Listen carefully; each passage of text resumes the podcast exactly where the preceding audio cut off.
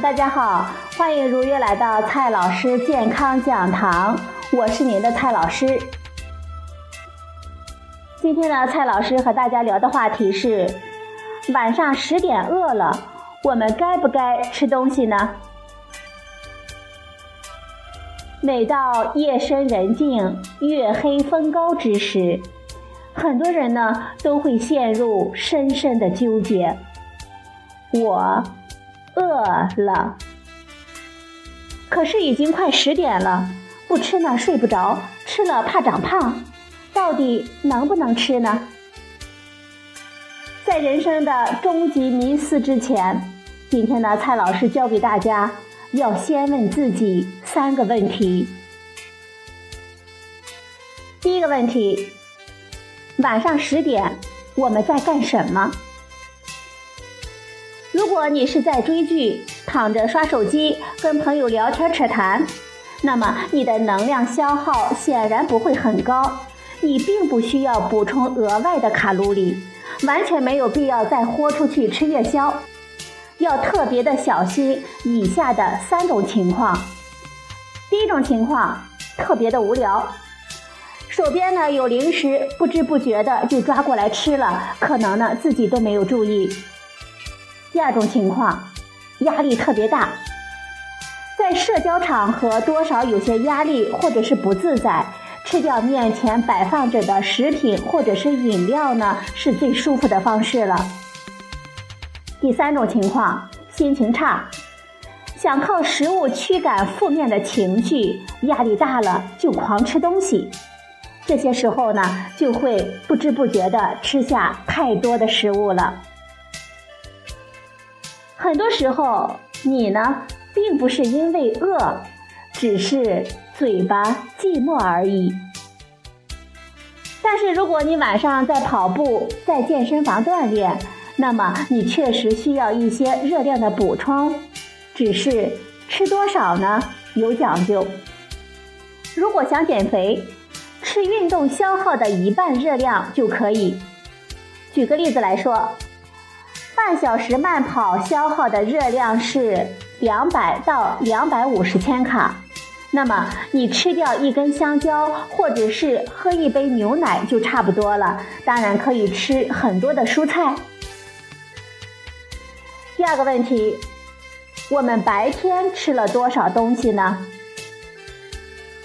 如果你早饭、午饭、晚饭每顿都吃的比较多、比较饱了。那么宵夜就是要尽量的少吃或者是不吃的，除非你的目标是长胖。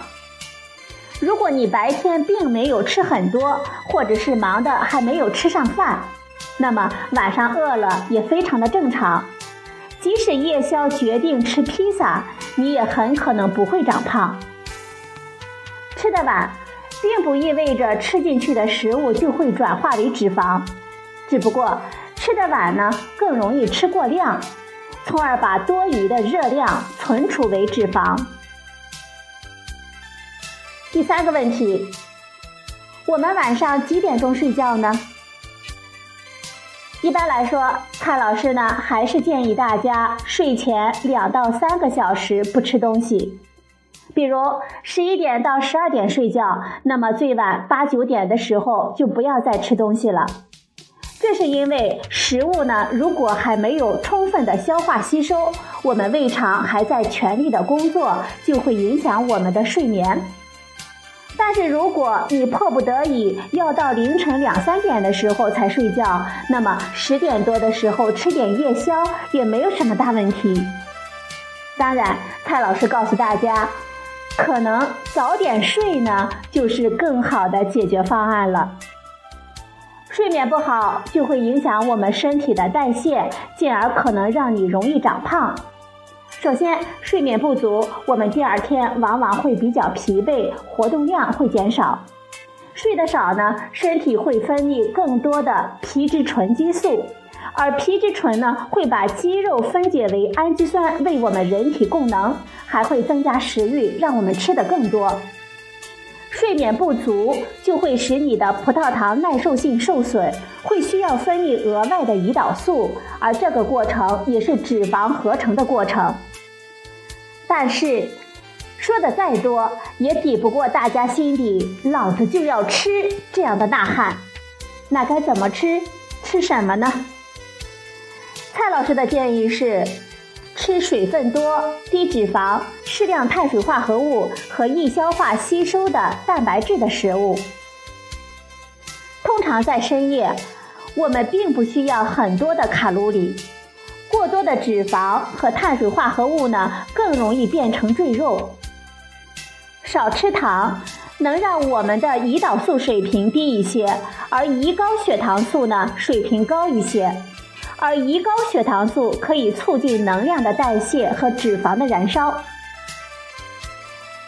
蔡老师呢，给大家几个推荐。第一种推荐，毛豆。煮毛豆是既好吃又健康的深夜零食。有些店家呢还会卖豆干、海带、藕片，这一些呢都不错。第二个推荐，健康的沙拉。蔬菜沙拉加上优质的蛋白质，比如说鸡胸肉、瘦牛肉、鸡蛋、金枪鱼等等。需要您注意的是，要少放沙拉酱，或者是用低卡路里的沙拉酱。不妨试试用筷子呢先蘸酱，然后再加菜，这样呢可以有效的控制热量。第三个推荐，水果加酸奶，比如橙子、苹果、猕猴桃。再配上一小杯的酸奶，饱腹又营养。第四个推荐，燕麦牛奶粥、杂粮粥。燕麦片的量呢，几勺就好了，用一杯热牛奶或者是奶粉冲泡就可以吃，非常的方便。同样的道理，其他的杂粮粥也是非常好的。如果愿意下锅煮的话，还可以打几个鸡蛋呢。第五个推荐，热汤面。如果你愿意下厨，不妨给自己煮一小碗轻食版的汤面，少放面条，多放点蔬菜，还可以再加上个鸡蛋，是非常适合秋冬季节的夜宵。好了，朋友们，今天呢，蔡老师给大家说的是晚上十点饿了，我们该不该吃夜宵呢？应该吃什么夜宵呢？您听明白了吗？